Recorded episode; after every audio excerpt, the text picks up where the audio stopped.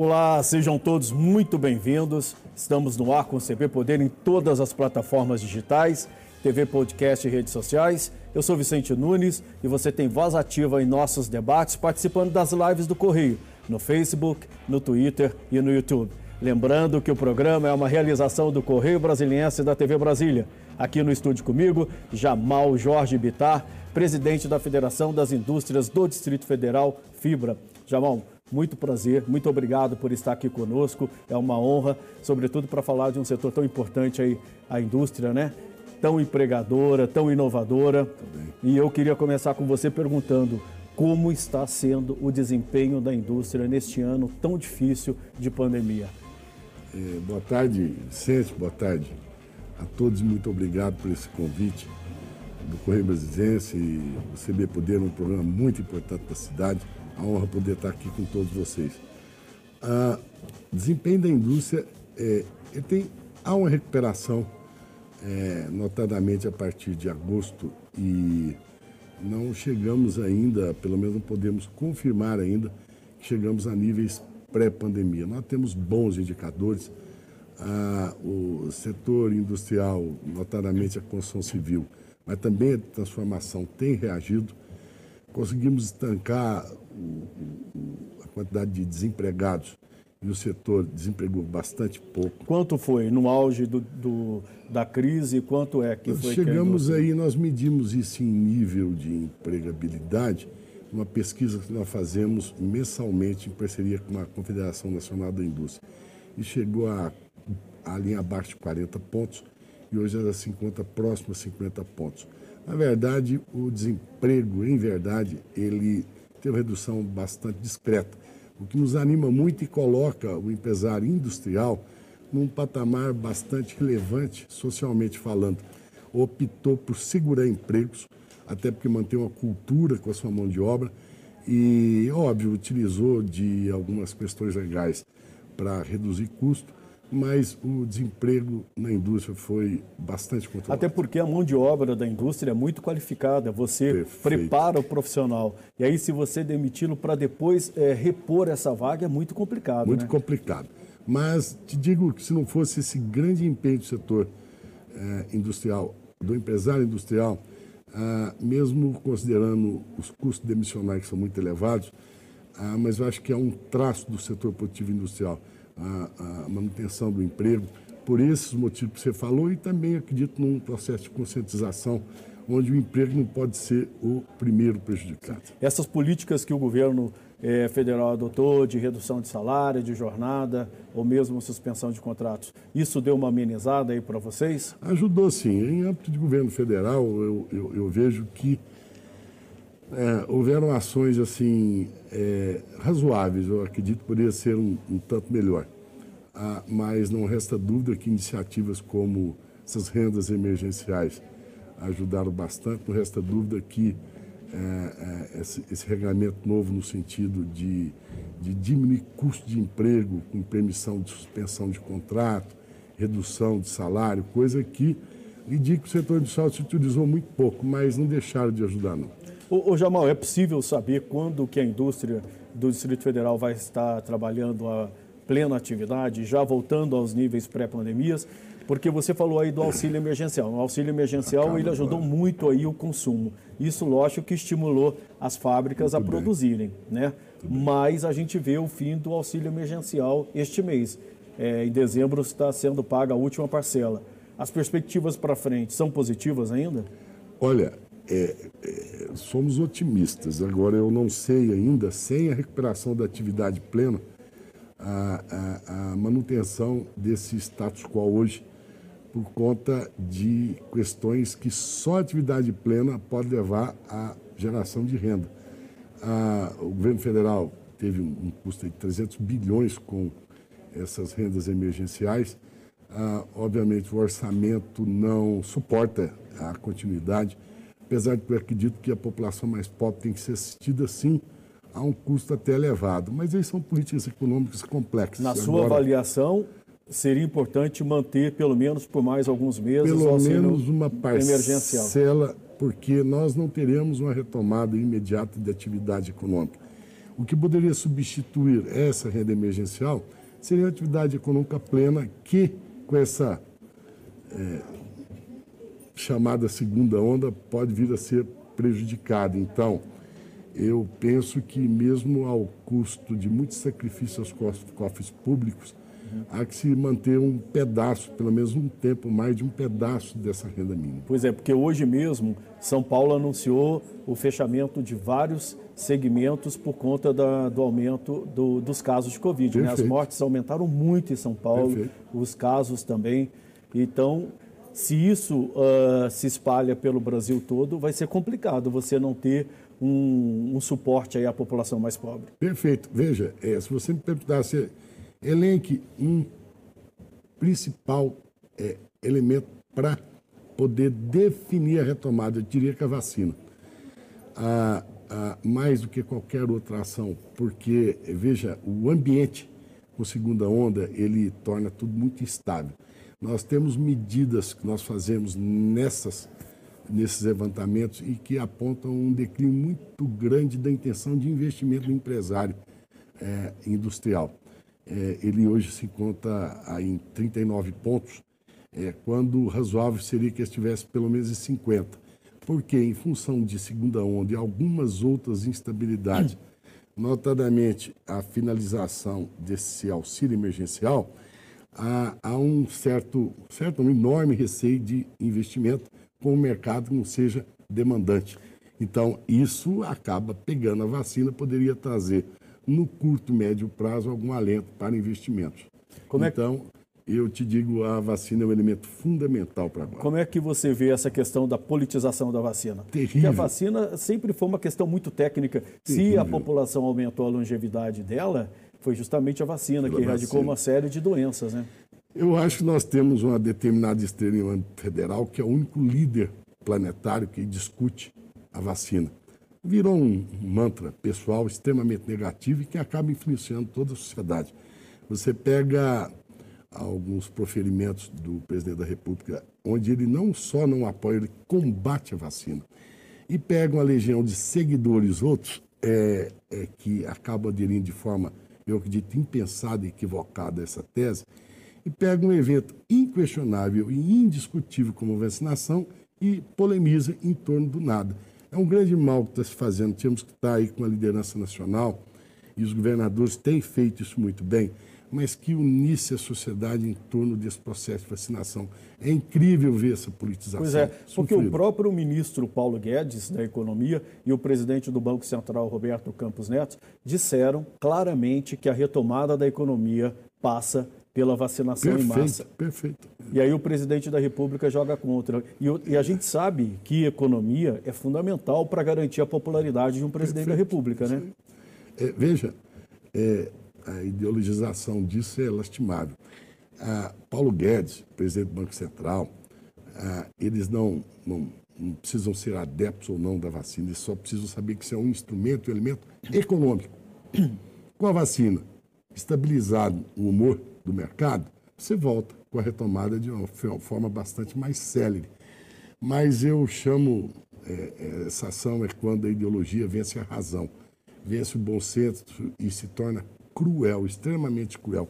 A população perde, a economia perde, o Estado não suporta. Então, é o discurso mais estranho que eu ouvi no ambiente político até hoje. E a insistência com ele é uma coisa assim. É, cansativa. Pois é, e para o empresário isso é muito ruim porque ele olha a longo prazo, né? Ele só vai investir se ele é, tiver a consciência, a certeza Perfeito. de que mais à frente ele vai ter para quem vender. É isso aí. Se não tem consumo, não tem demanda, não tem o quem vai tirar projeto da gaveta? Perfeito. E é claro, e se você investe, você cria mais emprego e o país está precisando criar emprego, emprego não é isso? Renda. O, o, o Vicente, é, a questão é muito clara. Ah, não é só longo prazo, não, que você colocou, é curto, médio e longo. A vacina já se mostra um evento de curto, médio prazo. Então, se, e eu te dei um índice com boas recuperações na utilização de capacidade instalada, de operação, de atividade, índice de confiança elevado, mas com um elemento bastante ruim, que é a intenção de investimento. De onde vem essa diminuição do interesse de investir? Que caiu, cresceu nesse trimestre e caiu agora no último mês, esse de novembro, é por conta de ambientes como esse, onde nós não temos aí uma unidade nacional em torno de algo que eu defendo e que você mencionou o presidente é, do Banco Central e o ministro da Economia como elementos fundamentais na recuperação.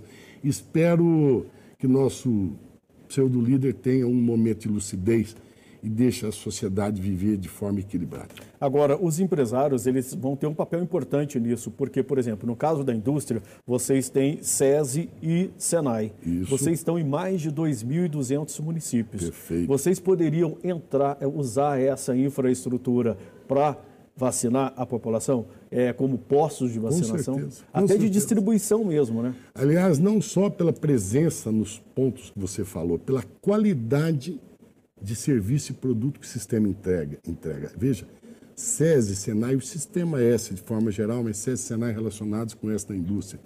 Veja, nós entregamos esse ano duas mil vagas, sendo que mil de forma gratuita no SESI para a população que utiliza o sistema pobre carente, nós entregamos quase 20 mil formações profissionais para esse ano e para o ano será essa mesma entrega. Nós formamos quase 8 mil profissionais para esse ano. E imagine esse sistema super suficiente, inclusive o Senai declarado pela ONU como uma das três maiores instituições de formação profissional do planeta. Imagine esse sistema a serviço da sociedade, promovendo e ajudando na logística de vacinação e com qualidade. É entrega de resultado. E o sistema está pronto para isso. Só alguns aloprados que ainda arrumam motivo diante, é, negando números, são negacionistas de números evidentes do sistema, para não saber a qualidade que o sistema tem para entregar produtos como esse que eu estou falando e, inclusive, participar dessa campanha de vacinação. Ou seja, nós temos uma boa parcela dessa logística e a credibilidade para poder fazer esse processo. E você acha que haverá empenho dos empresários em entrar nesse processo de distribuição e vacinação? Com certeza. Aliás, todos têm, só não tem um elemento em um determinado grupo. Todos estão, todos muito empenhados nessa questão. Até porque o futuro do negócio passa por isso, né? Óbvio. O empresário, quando isso, ele tem sim a questão humanitária, solidária, social.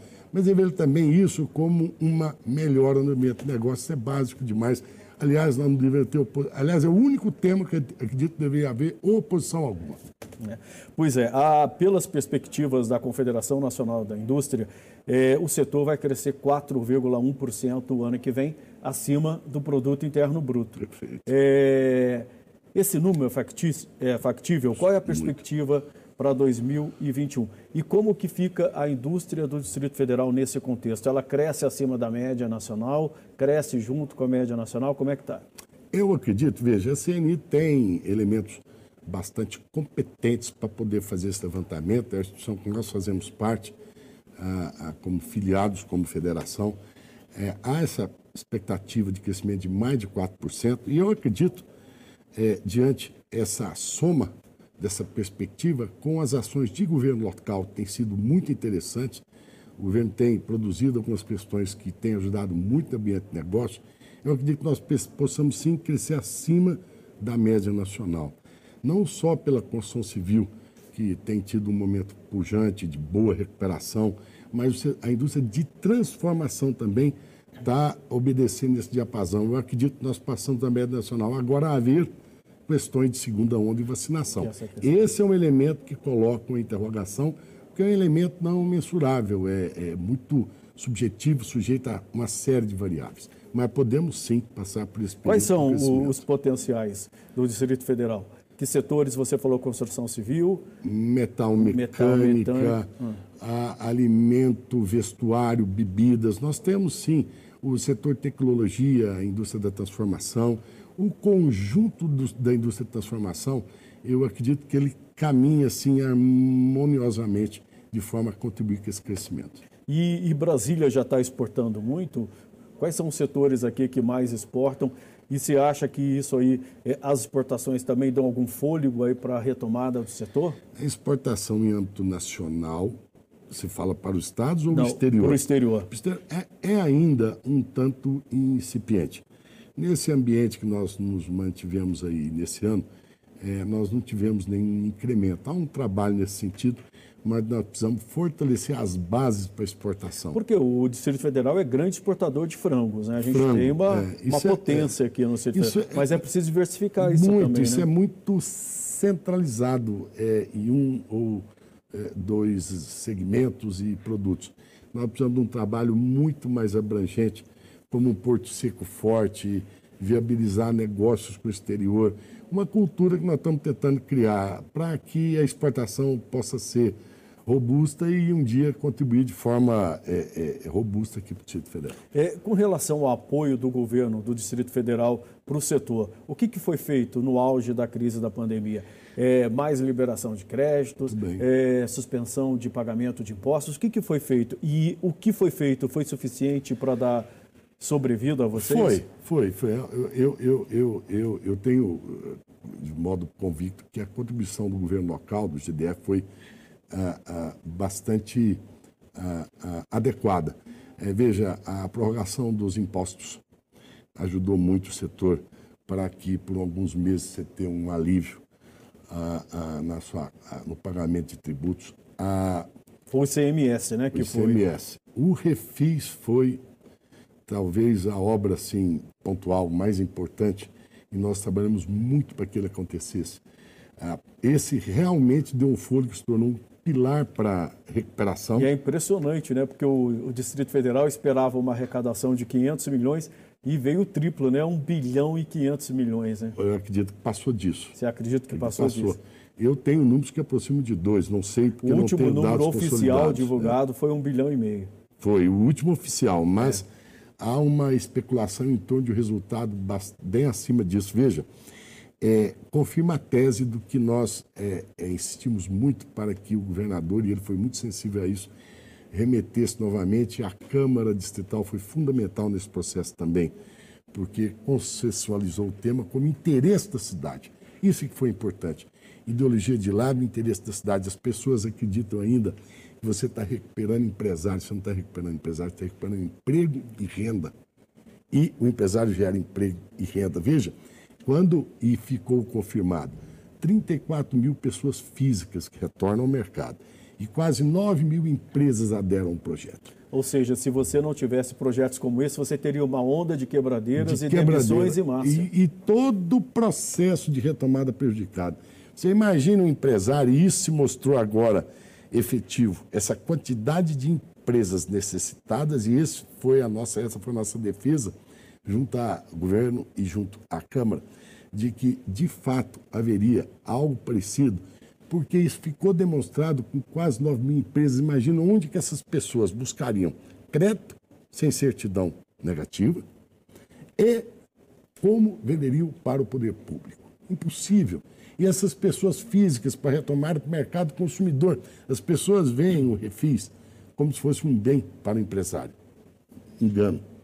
Empresário, emprego e renda. E pessoas físicas que retomam ao, aos negócios, retomam ao consumo por conta desse alívio tributário. Então, mostrou-se extremamente exitoso e fora outras demandas também nós fizemos ao governo, como abertura de alguns setores é, que ficaram de início prejudicados para funcionamento na área da indústria e fomos atendidos. Eu acredito que em âmbito de GDF é, foi bem suficiente para que ajudasse, tanto é que nós temos resultados hoje que demonstram isso. E crédito? É, houve redução de juros, alonga, alongamento de prazo, porque a gente viu lá o Supera DF do BRB, BRB. Num, num, primeiro momento, ele liberou mais de um bilhão de reais, né? Mais de um bilhão, não, quase dois bilhões. Veja, esse é o elemento que eu trato à parte. Essa ação é, é, e, conjuntamente ao Banco de Brasília, teve uma atuação bastante importante. Veja, acesso a crédito se tornar mais fácil. Aliás, se me perguntar os dois elementos fundamentais, esse refis para retomada e o acesso a crédito, que é fundamental. O empresário vive de crédito. E é do crédito do empresário que consegue comprar matéria-prima, pagar sua folha de pagamento, que você vai entrar no quesito de emprego e renda. Então, tivemos acesso a juros bem menores. A FIBA celebrou um, um, um convênio com o BRB, então foi oferecido juros a 0,85, abaixo da média do mercado. Com prazo e óbvio, não teve talvez toda a fluidez, porque alguns ainda estavam sem suas certidões em função de dívidas tributárias. E aí o Refis veio para fazer esse complemento. Veio para fazer esse complemento e acredito que o BRB deverá complementar isso, porque o crédito é fundamental para a recuperação. Ô, Jamal, eu vou te pedir licença um minutinho, a gente vai fazer um intervalo, tá mas a gente volta nessa questão de crédito até para mostrar as perspectivas daqui por diante, né? Perfeito. O CB Poder é, vai fazer um pequeno intervalo, um minutinho, a gente volta já já, fique aí. O CB Poder recebe hoje o presidente da FIBRA, é, a Federação das Indústrias do Distrito Federal, Jamal Jorge Bitar. Fique ligado.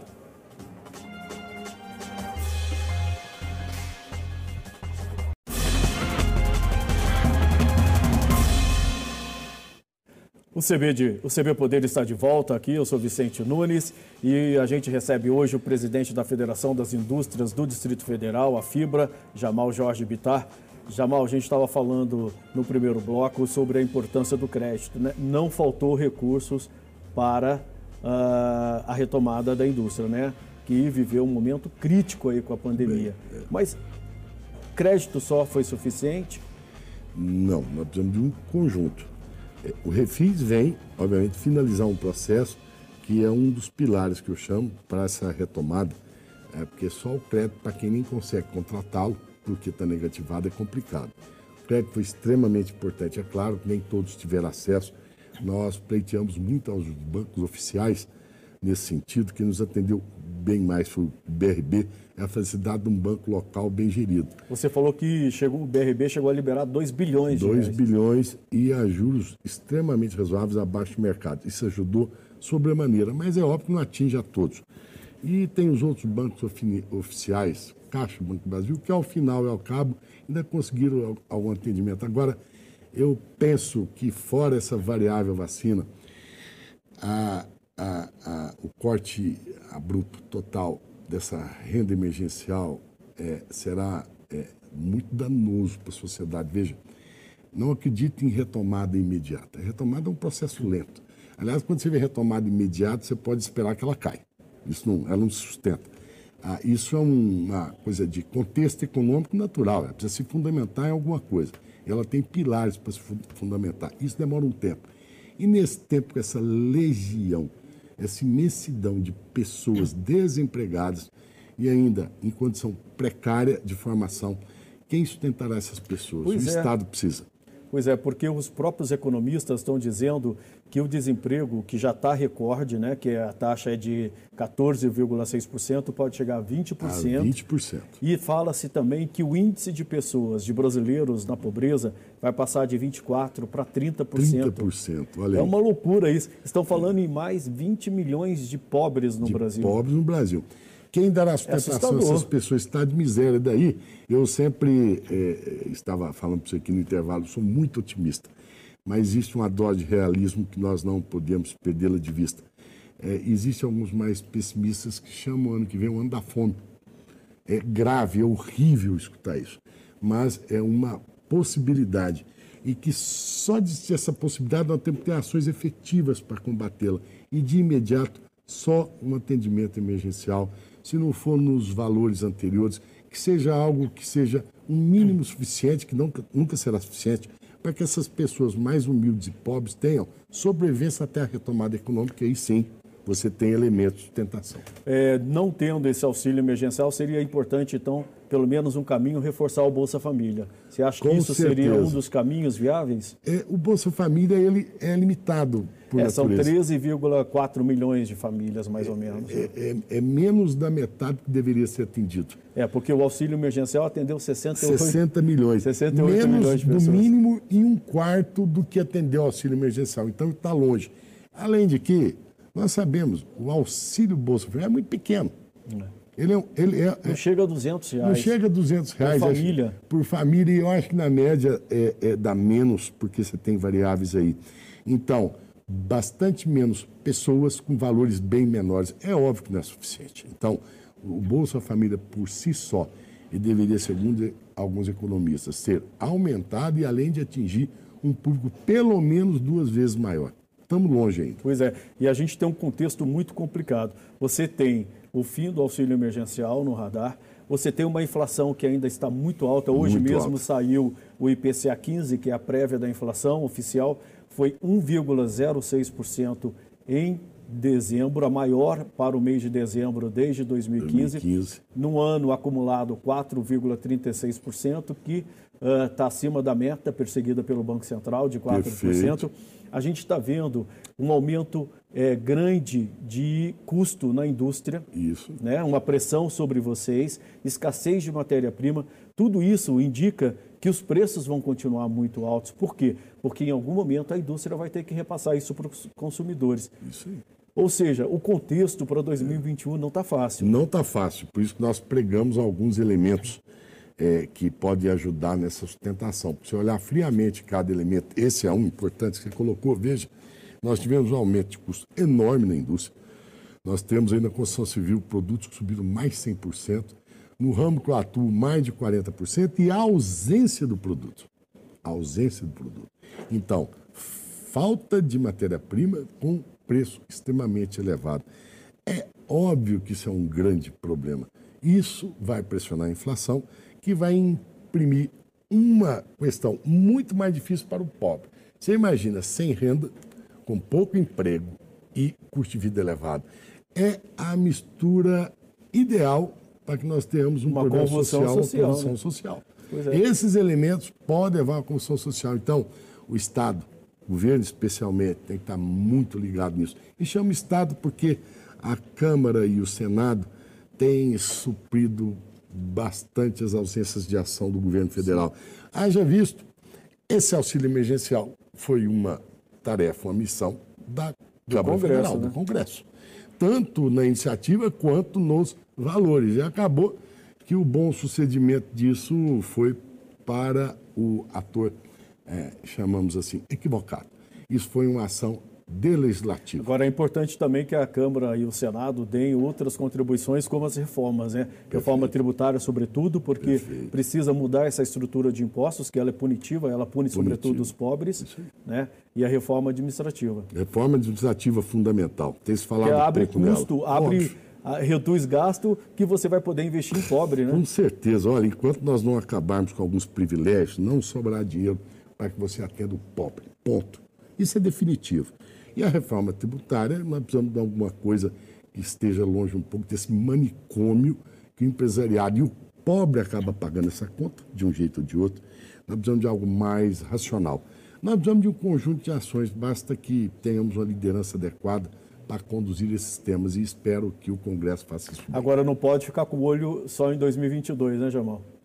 Porque aí você vai atropelando os fatos e quando você vê, tem uma, tem uma, uma situação tão difícil de administrar que vai jogar até, inclusive, contra quem pretende se reeleger em 2022. É né? incrível, num, num, momento tão perturbado desse, e nós é, tenhamos assim ações visando o processo eleitoral de dois anos à frente.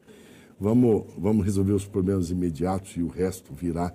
E talvez venha até de um modo mais adequado para quem pretende se reeleger, com resultados mais palatáveis do que o que nós temos hoje. O que nós temos hoje de ação federal é nada. E educação, onde entra aí? Porque a educação também é vital, né? Fundamental. Vocês têm feito um trabalho muito interessante de profissionalização, requalificação de mão de obra, atendendo já toda essa questão tecnológica, essa indústria que caminha para ser 4.0. 4.0, né? olha, é um tema que poderia falar horas dele, mas vou lhe dizer, o Senai, eu falei inicialmente, nós temos o Inovatec, com parceria com a FAP e com a Secretaria de Ciência e Tecnologia. Talvez seja um dos programas nacionais de formação profissional mais bem-sucedidos. Ah, esse ano, pandemia e tudo, formamos 2 mil e temos um projeto para 45 mil trabalhadores profissionalizados. Veja, ah, os voos de galinha da nossa economia, sempre há um sofrimento em algum desses voos, porque num determinado momento, muito rápido, com dois anos de crescimento de PIB, não há mais mão de obra qualificada no mercado. Nós precisamos criar essa base de tentação ao modelo europeu e até americano. Nós precisamos de profissionais e curso profissionalizante, e talvez essa seja um, uma grande visão do, do, do, do governador hoje, é preparar essas pessoas para assimilarem um novo mercado de trabalho. E o Senai tem feito isso na forma de nova técnica. Nós precisamos preparar a mão de obra qualificada, nós não a temos. A mão de obra no Distrito Federal, como que você qualifica? ela, o nível de educação aqui é muito maior do que em outras unidades da federação, mas ainda precisa melhorar muito. Muito. Em, ambi, em âmbito, veja, é, de mão de obra profissionalizante, a modelos de sociedades envolvidas, nós ainda temos em, em, em, em tamanho bastante pequeno, enquanto nós temos um, um, um, índice que se mede em países envolvidos de 50% a 60% de profissionalizantes em relação a vagas em ensino superior, é que nós temos ainda 10. Então, se nós crescêssemos cinco vezes, talvez chegássemos à média dos países desenvolvidos. Então, estamos longe daí onde você não tem mão de obra qualificada para os crescimentos. Então, vamos investir em educação. Muito. É, Jamal Jorge Bitar, presidente da Federação das Indústrias do Distrito Federal, Fibra. Muito obrigado pela sua presença aqui no CB Poder. Você já fica convidado agora só para a gente falar sobre educação na indústria, que isso é um tema muito espetacular. Bem. Né? Gostaria muito de tratar desse tema e com resultados. Muito obrigado.